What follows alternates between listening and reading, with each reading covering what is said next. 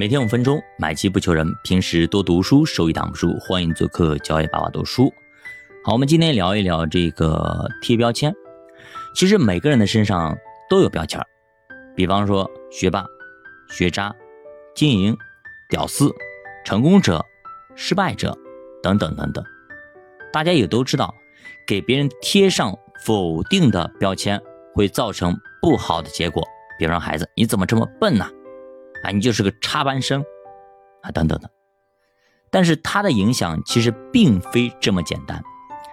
贴标签主要是一种刻板印象，它会扰乱人的思维和思绪，给大家一种心理暗示。但是这种情况也并不会在每个人的身上发生，主要在发生在一些固定性思维的人身上比较多。当人们认为个人能力是固定的。从这个角度思考问题的时候，那么这种标签就会禁锢你的思维。比如说，你不会游泳，你是旱鸭子，那他就很害怕游泳，就害很害怕碰水。所以，在这种固定性思维当中，无论是肯定还是否定的标签，都会扰乱他的思绪。当你背上了肯定标签之后，你就会十分害怕失去它。而当你不幸被贴上否定标签的时候，你会害怕自己被标签所验证。说的简单一点，就是有人说你是成功者，你就特别害怕失败，万一失败多丢人呢？有人说你笨蛋，你就更害怕了，万一我做错事了，我真成笨蛋了，好，那他们就笑话我了。但是当人们用成长型思维去思考的时候，这些刻板印象就不会影响你的表现。他们不会相信人会永远永远低人一等，即便他们确实落后于人，也会努力的学习追赶上别人。比如，同样的老师给一篇论文做出负面评价，那么固定性思维的人则认为这老师真的太讨厌了，这老师怎么这样子啊？他为什么给我负面的评价呢？他压根就没有好好看我这么好的一个东西，我写的论文多好呀，最优秀的，应该我评一百分但是，也有成长型思维的认为，可能是我没有表达清楚，至少没让老师一眼能够看明白我的意思。我这是个真的是颗金子，我应该改变一点点，从而进一步写出一个更好的论文。所谓固定思维，就是从别人身上找问题。所谓成长型思维，就是从自己身上找不足，对吧？其实就是这么个意思。我以前也说过一句话，就是当你想要去掉你弟兄眼中的刺的时候，先去掉你自己眼中的那根大木棍。你自己那那个大木棍你都不辞掉，去掉，你怎么去掉你弟兄眼中的刺呢？你怎么看得见呢？两个眼插俩大木棍。堵住了眼，啥也看不见。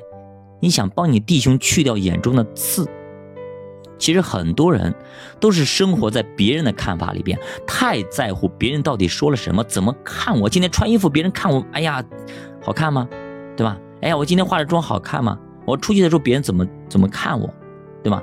别人说你是天才，你就认为自己是天才；别人说你是蠢材，你就认为自己是蠢材吗？是不是这样子？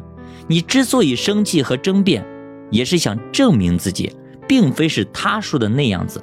但是这些评价真的真的很重要吗？一个人越是在乎别人对自己的评价，反而说明他内心越是脆弱。真正内心强大的人，压根儿他就不会在意别人说了什么，甚至经常会自嘲。说实话，这几句话我深有感触。我刚开始做。音频的时候，二零一九年的时候，那个时候我特别在意大家的评价。哎呀，评论区如果哪怕有一个人说负面评价啊，我的心就受不了。哪怕是那那个就是播放量稍微多么低一丢丢，哎呀，不得了，就是非常在意大家的一些留言啊，特别特别在意。其实后来慢慢慢的，这种恶意差评等等多了，哎，看的也多了，也就无所谓了。以前也不敢开视频。对吧？现在也开了，无所谓了，对吧？要去做嘛，就没不要太在意别人对你的评价，你好不好？自有定论。不要永远活在别人的阴影里和活在别人的评价里边。你到底是为别人而活，还是为自己而活呢？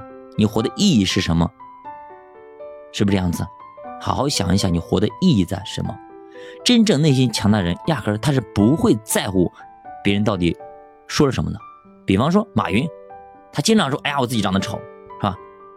腾讯、微软也经常说自己的距离倒闭其实并不遥远了。华为经常说：“哎呀，我们要活下去，寒气，对吧？”结果呢，一亮相，遥遥领先，遥遥领先，遥遥领先。其实最可怕的就是这些懂得自嘲的人，说明他们压根就不在乎别人的眼光。乔布斯永远穿的那个 T 恤衫，他不在乎别人怎么样，无所谓。乔布斯不洗鞋，臭袜子等等怎么地，个人卫生不讲究，对吧？很邋遢，又怎样呢？我想怎么怎么怎么的，我。做我爱的事情，其他的无所谓。你怎么看我，爱怎么看我，怎么看我。他脾气很暴躁，喜欢骂人，对吧？也无所谓。他只专注于自己做的事情，他从来就不在乎别人怎么样。哪怕他回去救苹果，他也不在乎别人。哎呀，你看看被弄走了又回来了，你想过没有？你给我都发工资是吧？非要发工资，好一块钱，就给我一块钱，一美元，我过来发工资。你看哪个 CEO 就发一块钱工资啊？他就发一块钱，对吧？比方说，二零二三年的扫黑大剧《狂飙》里的高启强，对吧？强哥一开始卖鱼，后来得道升天，成为黑帮老大，穿西服坐奔驰宝马。等到第三个阶段，没事他还自己去菜市场买菜，也能自己骑个小毛驴，对吧？身边也不再是前呼后拥，这恰恰说明他的内心的进化。已经产生了绝对的自信，我就是哪怕是骑着小毛驴去逛菜场，我也是老大。再比如，有的汽车博主经常告诉大家，你月薪多少，开什么车，有钱人开什么车有牌面有面子。但是说实话啊，当你对买什么车压根就没有想法的时候，你才是真正的有钱人。Facebook 创始人扎克伯格。他就开个二手车呀，就不随便便便宜的随便便宜的二手车开开就好了。华为的任正非吃饭也不是什么山珍海味，就普普通员工餐，对吧？咸菜啃一啃。此时的你已经根本不用靠车啦、表啦、西服啦、外边这一些就是好好的衣服了、有钱的品牌了来挣盘面的时候，那么你就真的是有钱了。我们在刻意练习那本书里讲过一个案例啊，叫波尔加三姐妹，一个老爸通过刻意练习的方法，把三个女儿从小培养成世界顶级的国际象棋大师。有大家有印象吗？我讲过好几次。其实本书的作者也提到了这个案例，说这个老爸用的典型的成长型思维。三姐妹说，她们的爸爸认为啊，就天生的从娘胎里带下来的这才能没有用，这个成功是靠百分之九十九的刻苦努力才能获得的。在他们家里一直都在灌输这样的价值观：你不要想着你生下来有多少才能，你在这个方面很优秀，怎么怎么样，你要通过百分之九十九的努力才能获得真正的成功。所以说，真的。这个爸爸真的很伟大，从小从孩子出生，甚至在母腹里的时候，都开始培养他们的这种象棋的这种爱好，结果三姐妹都成了国际象棋大师，非常佩服这位爸爸呀！真的，家里所有的玩具都没有，只有象棋，从小的时候只有象棋啊！试问在座的各位，您能做到吗？爷爷奶奶、外公外婆买一些玩具回来，妈妈买一些玩具回来放家里，你会把它全部扔出去吗？所以，单从这一点来说，这个家庭都是非常合一的，也是非常统一的。这位爸爸也是非常非常伟大的。